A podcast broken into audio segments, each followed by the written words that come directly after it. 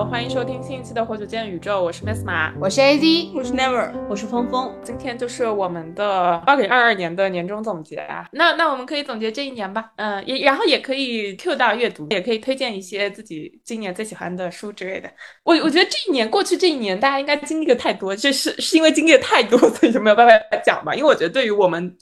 来说都是很大的变动。对谁来说？这就是为什么，就是对听众朋友们也是啊。不是，我前面刚刚想说，因为我们经历了很大的变动，所以呢，就是我们断更了两个月。但是呢，你说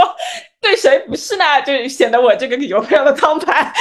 总结这一年会觉得有太多话要说，又不知从何说起。那要么我们先从第一个问题开始吧。就是我们还是先从阅读开始，因为可能从阅读可以带到其他的状态。整个一年，呃，这一年阅读带给你了什么？我觉得这一年阅读是带给我很强的力量的，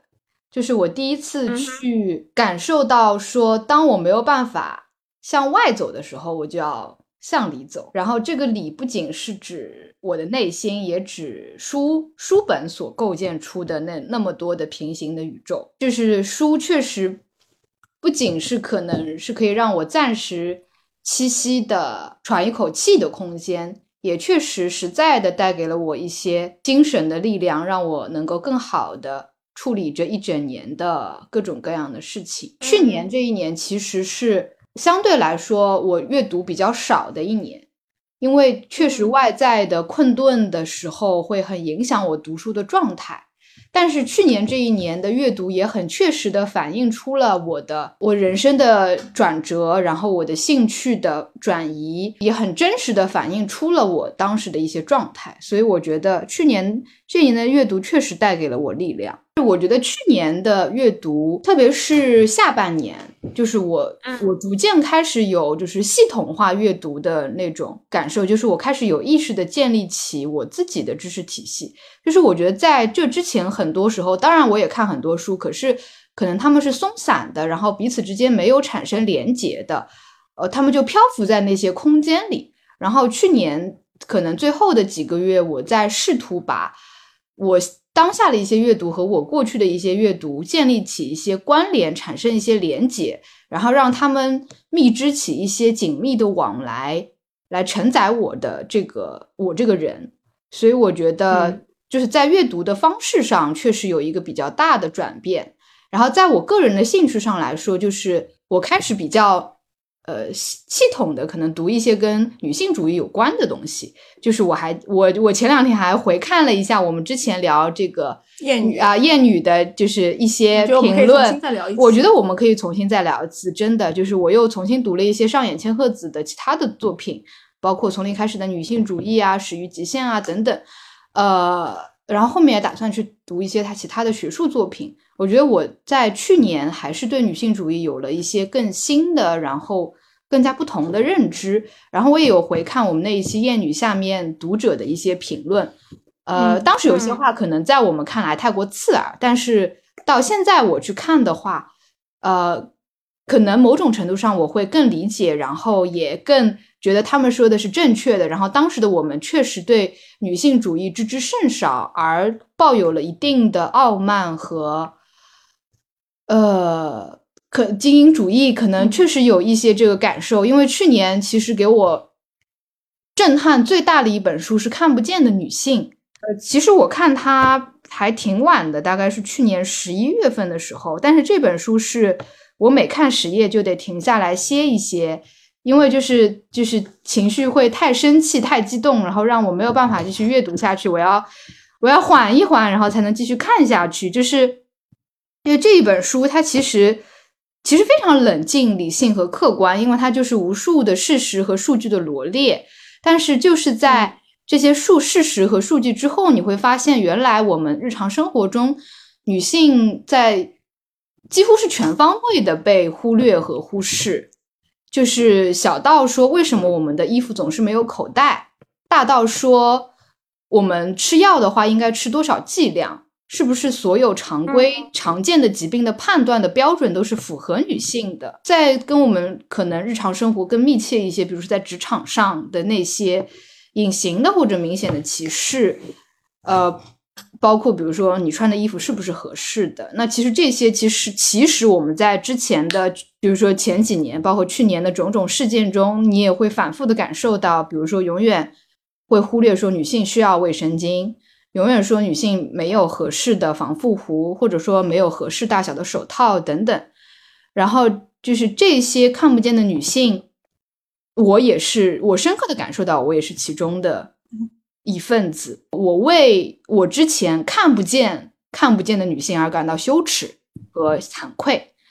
然后我也说，我也感受到说，嗯，还好我读了这本书，就是让我看见了。那至少看见这件事情本身就是有意义的。那我就接着 A V 讲吧。我觉得去年一年，因为我前年的时候，我的。呃，年终总结的关键词是脆弱嘛？我觉得二零二一年是我很脆弱的一年。嗯，然后我本来以为二零二二年会是崛起的一年，结果啊，结果就是二零二二年就是被重锤，然后就碎掉了。就本来是脆弱，现在是碎掉了。对，但是但是如果你让我用一个词来形容二零二二的话，我觉得是真实。就是我我觉得二零二二年。就是刚才 A V 讲的，就是我很认同。其实我是从二零二零年开始关注女性主义的。我觉得，但当时确实还是有很多的回避和不愿意面对。尤其是我觉得，其实我们四个都是所谓的中产阶级的精英女性，而且我们受过高等教育，我们属于那些女性当中的既得利益者吧。所以，我们讲很多的，即便是我们身为女性，我们在讲很多的内容的时候，还是确实是嘴烫的。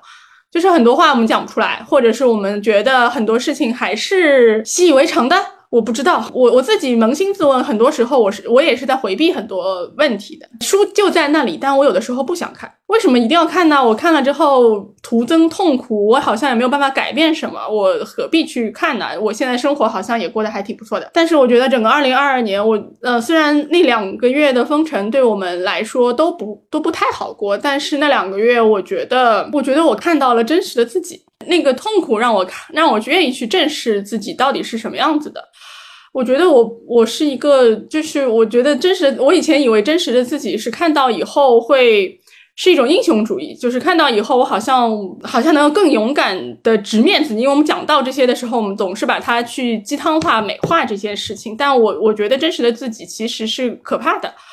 是是看到自己很多内在的卑鄙、痛苦，那些不太好，就是所谓的所有所有的那些负面情绪。当那些东西你去看到的时候，是很难去真实的面对的。真实的自己不是一个英雄，真实的自己是脆弱的，是是充满伤痛的。但是我觉得就是要看到，就是你真实的真的看到之后，反而能够生出一些勇气来。而我觉得那些勇气，呃，是因为我以前读过的书和我。近一年来在读的书，所以其实我这一年读的书也不多。每年我们都会做年末计划嘛，就是年末计划里面总会说，呃，明年要读多少本书之类的。我们，我我以前的习惯是以自己读了多少本书就是勋章，读书多为荣。但我觉得我今年我读书真的变得很慢，每句话好像有千斤重。有的时候会反复的去看那些东西，会觉得读不读有有的时候也不是这么的重要。读书真的是一件非常非常重要的事情吗？我觉得其实不是的。生活教会我们的东西会更多，但读书是我觉得当然它不是一件坏事，它也是我们一直很喜欢的事情。但但有的时候就是我觉得过去的自己可能把读书这件事情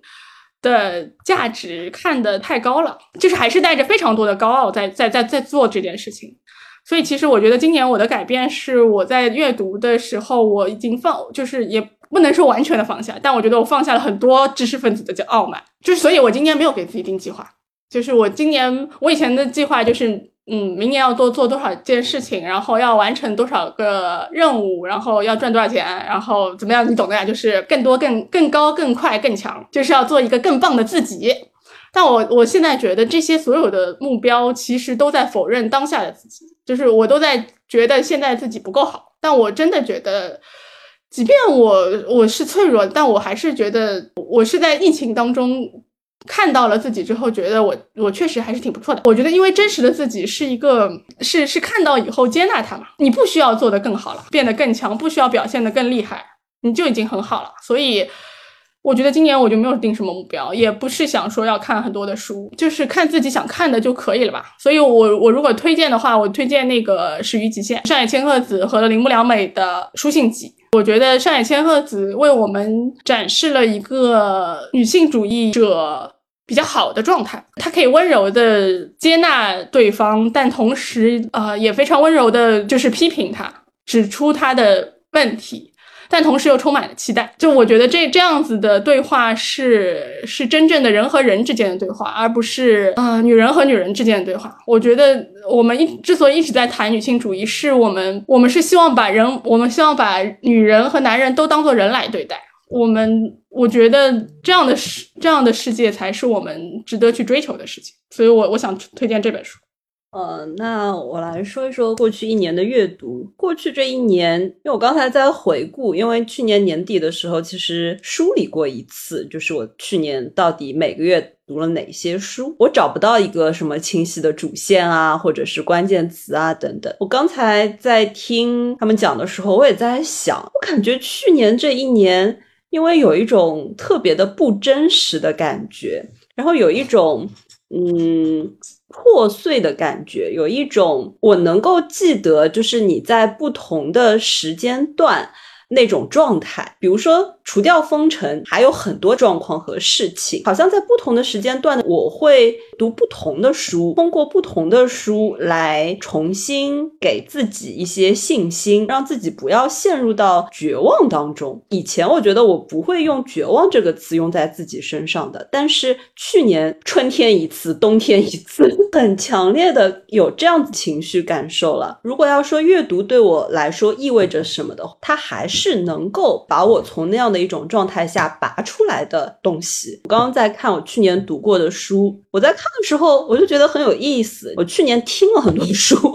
我不再执着于说一本书我一定要原原本把它读下来，而是比如说用听书的方式感受和了解它。也 OK，然后比如说听完的有一本书是我很喜欢的，就是叫做《万物的签名》，它讲的是一个一个女性植物学家她的一故事，然后她的故事又是放在了一个家族当中去描写和讲述的。前半段很像是那种探险传奇故事，因为他们相当于是一个植物学家世家。我还记得，就是我在听到当中某一些片段，特别是听到这个女性植物学家她。看到了那个苔藓，他是研究苔藓的，然后苔藓的变化是非常非常缓慢的。他发现苔藓如此之小，如此之微弱的一种存在，但是它有自己的某种的规律，它有自己的和这个世界交流的方式的时候的那种兴奋。甚至说，其实这个女性植物学家，她通过研究苔藓，她都也得出了和达尔文类似的生物进化这样子理念和观念。但是，她的这种理念和观念被视为又是一个女性提出来的，更加是不被世界接受。从听的这个角度去接触这些故事的时候，我感觉和你去看文字，好像给你留下的就是哪一些文字会给你留下深刻的印象是不一样的。这是就是去年阅读的一种感受，然后另一点的话，就是我发现我去年读了很多这种具有慰藉性质的书，暖暖的、美好的故事。我觉得肯肯定还是因为现实的世界给人带来了不舒适，想要从书当中去寻找一些安慰嘛。我不知道去年阅读的一个关键词是什么。应该就叫做杂乱无章吧，但是我倒也一直没有特别的执念，说我一定要读掉几本书啊什么的，因为阅读本身有消遣的部分，有获得力量的部分，有寻求知识的部分，它本身也就是一个混杂体嘛，或者说它就是生活本身。我我去年一年我的阅读量也减少了，就是我以为你们在封城期间会读的读很多，然后没有想到原来大家一样，就是都没有办法，就真的很很尽心的读书，所以我的阅读量我看了一下，可能减少了有三分之一这样。然后我看了一下我读的书，它变成了一共只有三类：文学，嗯，心理咨询，就是专业类，反正和我之前的读书就。就很不一样，我就几乎没有看过任何和社科相关的书，就是很少的思考，更多的在阅读当中体验，就很少用用逻辑、用脑子，因为因为现实世界已经没有办法用逻辑和脑子，来思考和体会了，然后你没有办法把它整合进你过去的经验当中，因为它太荒谬了，你没有办法理解它，所以很多时候你可能只能通过。文学来来来，稍微可以理解一些。还有一个就是，呃，怎么读文学的，呃，小说基书什么的。然后还有什么小说课，呃，基本上就是怎么怎么读文学，然后读文学，然后读一点心理咨询，就是专业相关的书就没有了。然后减少减少更多的思考。然后我也觉得读书在我的整个整个生活当中没有那么重要了，它成为了其中的一部分。那它没有那么重要，然后我们没有想要通过读书来展示些什么，因为真的你在去年那样的环境当中，就真的大家都是一样的，就大家全部都破碎了，你就没有必要在这种破碎之中再展现一下自己就是有多么 intelligent，对吧？你会感觉到在共同的破碎之中。大家就是在那摆着，然后大家体体会那个破碎。去年的关键词就像我前面说的，故事还可以说下去，不管是在现实中的故事，还是小说中的故事，不管我们以什么样的方式，就是它还能说下去。然后不管世界有多糟糕，我们也还会让它说下去。这个说下去还是一个不变的源泉。然后如果让我推荐一本书，还是会推荐在在封城期间又读了呃万尼亚舅舅，然后也看了万尼亚舅舅。就还是觉得非常的非常的震撼，我感觉每一年我都会重读重读契诃夫，然后你在重读的过程当中，不断的觉得哦，这个人就是 拍案叫绝。我我这一年读书也是呃杂乱无章，就看到而且看到啥就读啥，而且是不让自己读那些很难的东西，就是看到啥好读。好读我就读那个，我又不会就是如果是就是读上去就觉得有一点不契合，我就不完全不为难自己，然后就把它扔掉，然后读别的。哦，还还想推荐的可能就是吴小乐的《我们没有秘密》也很好读，然后有一点思考，又没有那么多，也能享受那个阅读的快乐和沉浸的感觉。对，我觉得那个就已经挺符合去年我够了，对了，我也觉得，对的，enough。啊，我的问题还有就是重读过的作品有没有？我在重读《红楼梦》呀，但我我确实觉得我读出了一些新意吧。我跟你们讨论一下，因为我觉得我我自己。有一些变化了，所以我在重读《红楼梦》的时候，我确实能看看到一些我以前看不到的东西。就比如说宝黛相会的那一段，就是他们初见的那一段。宝玉不是见了黛玉之后，他就问他：“你有没有玉嘛？”黛玉说：“我没有。”然后黛玉就说：“你这个东西很珍贵，然后怎么会是每个人都有的呢？”就是我觉得他讲的也很对嘛，对吧？然后那个宝玉就说：“这是什么劳什子东西？姐姐妹妹们都没有，然后现在又来了一个天仙似的妹妹，但是也没有。”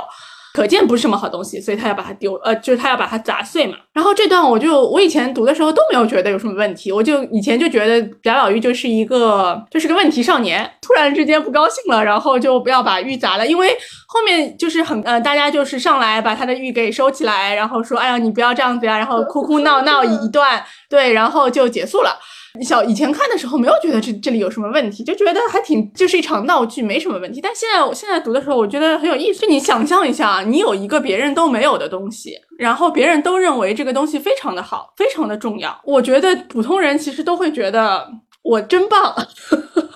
嗯嗯，就会觉得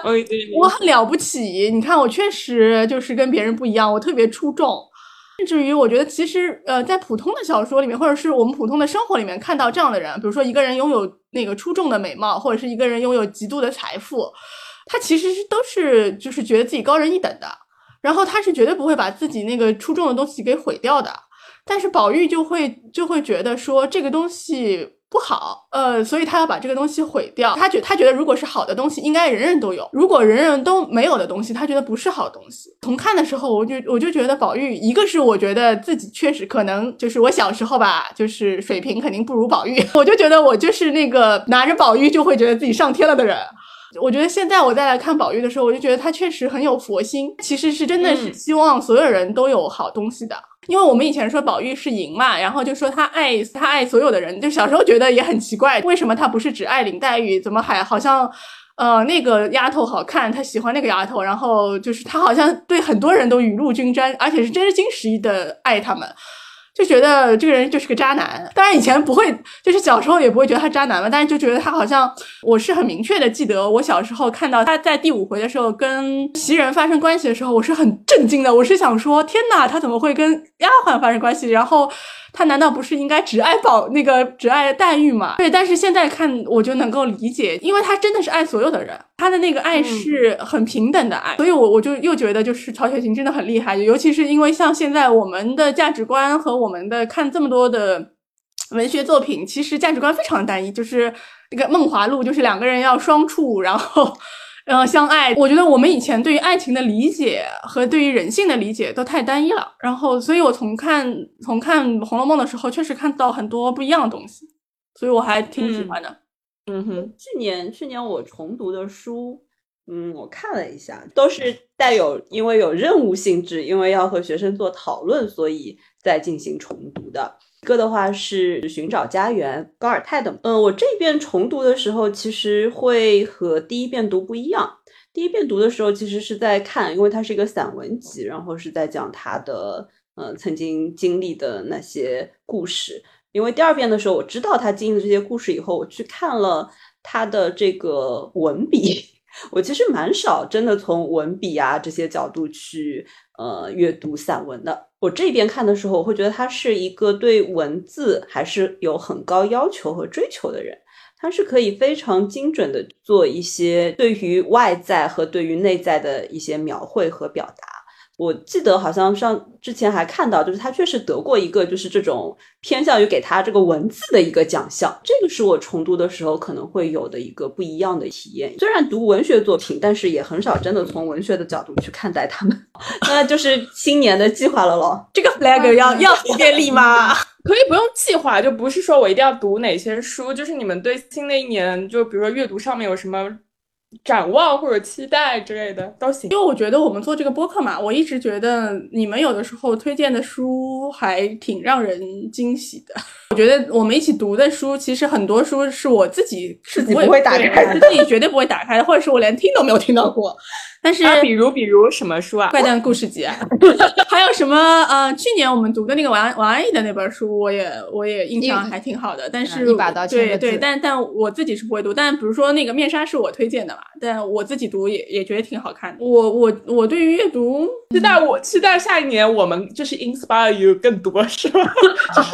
不是，我是 inspire，我是我是期待就是我们能够一起讨论一些书，因为我觉得。自己的视角终归是有限的嘛，比如说我我自己读女性主义，跟 A V 最近我们确实也对女性主义很感兴趣，然后所以我我们会想说我们要一起读，然后我们一起讨论。就我觉得这个是因为我没有热忱，觉得应该多讨论，然后多启发别人。但有的时候的一些书是我真的是，所以其实上次那个《奥德赛》我们没读下去，我还是觉得有一点可惜的。这本书我是自己不会看的，那因为要一起读，然后我们可以一起看，然后一起讨论，我觉得还挺好的。但是呢，我我自己也能感受到，就比如说去年。因为断更的关系嘛，我不知道你为什么就是断更，但是我大概可以理解，因为其实有一有几期我自己也觉得我们讨论的不太好，大家的状态都不太好，都有点摆烂的样子，其实是没有没有互相的激发和就是能量的流动的。呃，我不觉得《到灯塔去》是一本。就是聊不出来东西的书，但是我觉得那个时候大家状态都很低。我我自己觉得，我我们对 Wolf 是有亏欠的。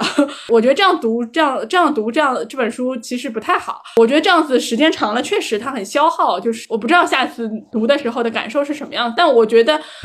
呃，我也可以理解，就是不不会每次的状态都特别的好，但是。但我觉得，如果想要好好一起读的话，我觉得还是可以，还是应该要更认真一些。啊，我也是这样的感觉，就是确实是我们有几期，这感觉到灯塔区未来学大会和包法利夫人都没有讨论的很好。对我，我也是觉得，呃，因为我在听就是分手决心和小姐的时候，觉得我们讨论的时候还是有很多的想法，就是蹦出来，就是我要说，我要说那感觉。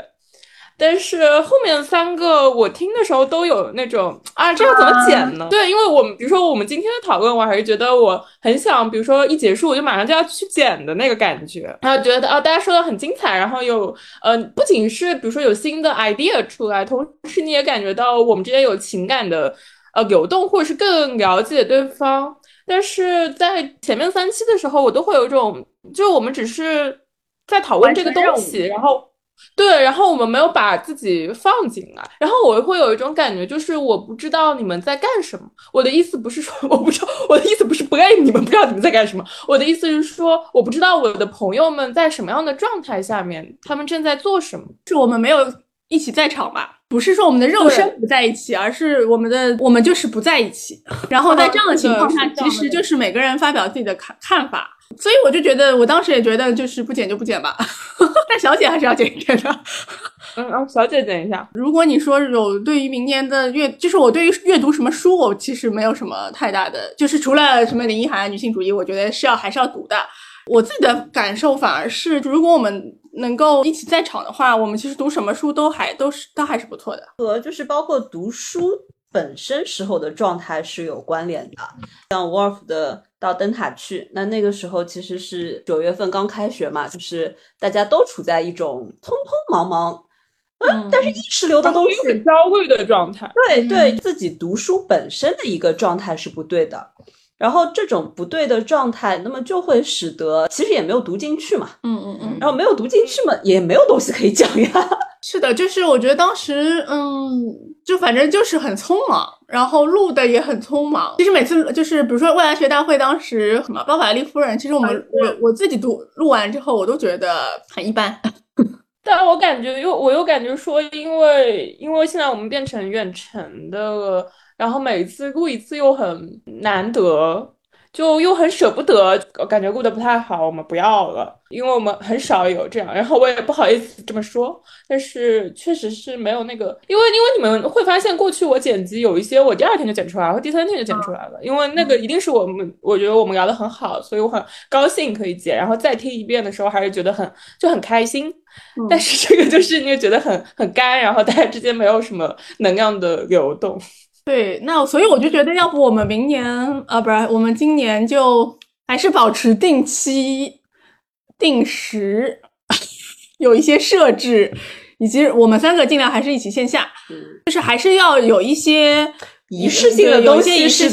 大家在场。对对对，因为没有，而且就是就是我自己也也感觉到，就是有的时候，比如说我们我们在商定那个下一次录的时间的时候，也都非常的困难。就是我我有一种推不动的感觉，就是比如说我问说什么时候有空，然后有一个人说没有空，然后另外一个人说，呃，那那个那个时间段他好像没有空，然后就然后就没有然后了，然后然后我就会想说。那就是我好像，如果我再推一下，是不是我写的太积极了？好像我好像太想要把这个事情那个就是完成了，对，太 push 了。然后不好意思催你，就是我会觉得说，那我也没有剪，那我是不是也不应该催他？然后就是我就觉得有有很多的没有面对吧？我觉得就是其实有很多话其实是可以讲的。但是我觉得我们内心都对这个事情觉得有一点有点障碍，都没有再去推。所以其实今年年中的时候，我也我也没有对这个播客做总结，因为我后来看了那个播客的，就是今年的数据嘛。其实今年数据是比去年好，粉丝肯定是增加的，而且也我们也有人是要推更的。就是我觉得虽然我们不是很在意听众，但是但是我我我就觉得有的时候还是觉得还是很对不起听众的，就是因为我觉得不是说断更对不起听众，而是我觉得没有其实没有好。好的讲也没有好好的读，我觉得其实是是是对听众是抱歉的，因为我自己有这种心情，就是我有的时候读了一本很好看的书的时候，我有的时候就会去搜一下，想看看别的读书的播客有没有他们讨论过这本书。如果他们讨论的很好的话，我就会有一种隔空跟他们有了很多的连接的感觉。对的，所以我觉得可能我们播客的。价值和意义对很多人来说也是这样子嘛，因为我们经常读一些偏门的书，很多人就会说啊，这本书我从就是没有听到过有人讲，好不容易你们讲了，就很想听一听。所以我觉得，嗯，就是还是还是希望要好好的，就是我不是想要有什么数据啊什么的，但是我还是觉得总归是要对得起自己吧。就有些时候我们应该及时放弃。比如说《包法利夫人》，其实我觉得大家都好像读的没有太喜欢，就是没有那么有感觉。我觉得如果读到就没有那么有感觉，其实是可以放弃的，因为硬读下去再聊其实是更浪费时间的。大家应该还是及时止损。而且我觉得我们读书的那个心态，后来我自己感觉也有一些问题。就我们都是最后一周开始读嘛，然后就很草率，你知道，就仗仗着自己读书快，然后就很草率。从我们我们紫薇的角度来说，起心动念是非常非常重要的，起心动念是决定决定你这个就是后面所有的所有的动作和结果的。就我觉得一开始没有我们没有真心诚意的来做这件事情，其实我们就真的就很难录得很好。所以还是要真心诚意啊，朋友们。明年的关键词是真心诚意，而且我觉得，我觉得我们应该诚实的面对自己和不是听众，就我们彼此应该更加诚实的面对对方。因为其实我觉得我是很想了解你们的状态，但因为我在国外，就是我会觉得离你们很远，觉得很关切，但同时又害怕那种关切，因为我不知道那个关切是否是合时宜的。或者是比如说，我想知道我的朋友们的状态，但我不确定说，呃，我应不该知道。但这样的念头闪过，如果你没有抓住它，然后你就会把它搁置。你说你关切我们，所以我觉得，呃，我觉得我可以告诉你我的感受是什么样子的。我觉得我们我们我们坐在这里，我们讲这段内容，我觉得就是就是表达了我们对彼此的就是关切呀。我觉得我们要真实真实的面对彼此的关系嘛。这很不容易，突然让我想到，因为通常是关系是会先一起去做事情，然后去对外，然后去反应，然后到很久之后才会回过来看彼此的关系是什么样子。那我们年终总结就到这个啊，我们明年的展望就是真心诚意，希望我们都都可以做到哈，拜拜。感谢收听活久见电台，你可以在喜马拉雅、小宇宙。Podcast Spotify 搜索“活久见电台”，关注我们，也可以搜索微信公众号“一颗赛艇 YKST” 收听节目。祝你早安、午安、晚安。三月的烟雨飘摇的南方，你坐在你空空的米店，一手拿着苹果，一手拿着命运。在寻找你自己的香。窗外的人们匆匆忙忙，把眼光丢在潮湿的路上。你的舞步划过空空的房间，里时光就变成了烟。爱人，你可感到明天已经？来临，码头上停着我们的船，我会洗干净头发，爬上桅杆，撑起我们葡萄枝嫩叶般的家。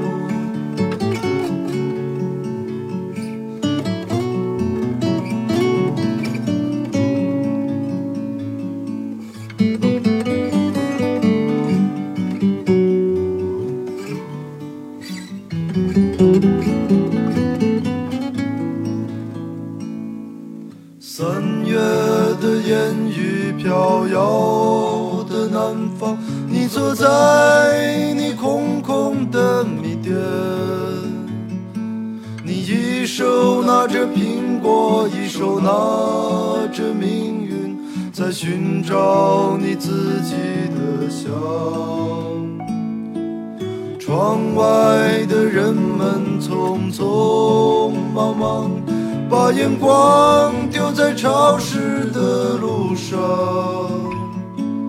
你的舞步划过空空的房间被时光就变成了烟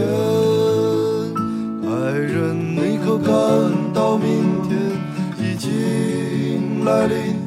码头上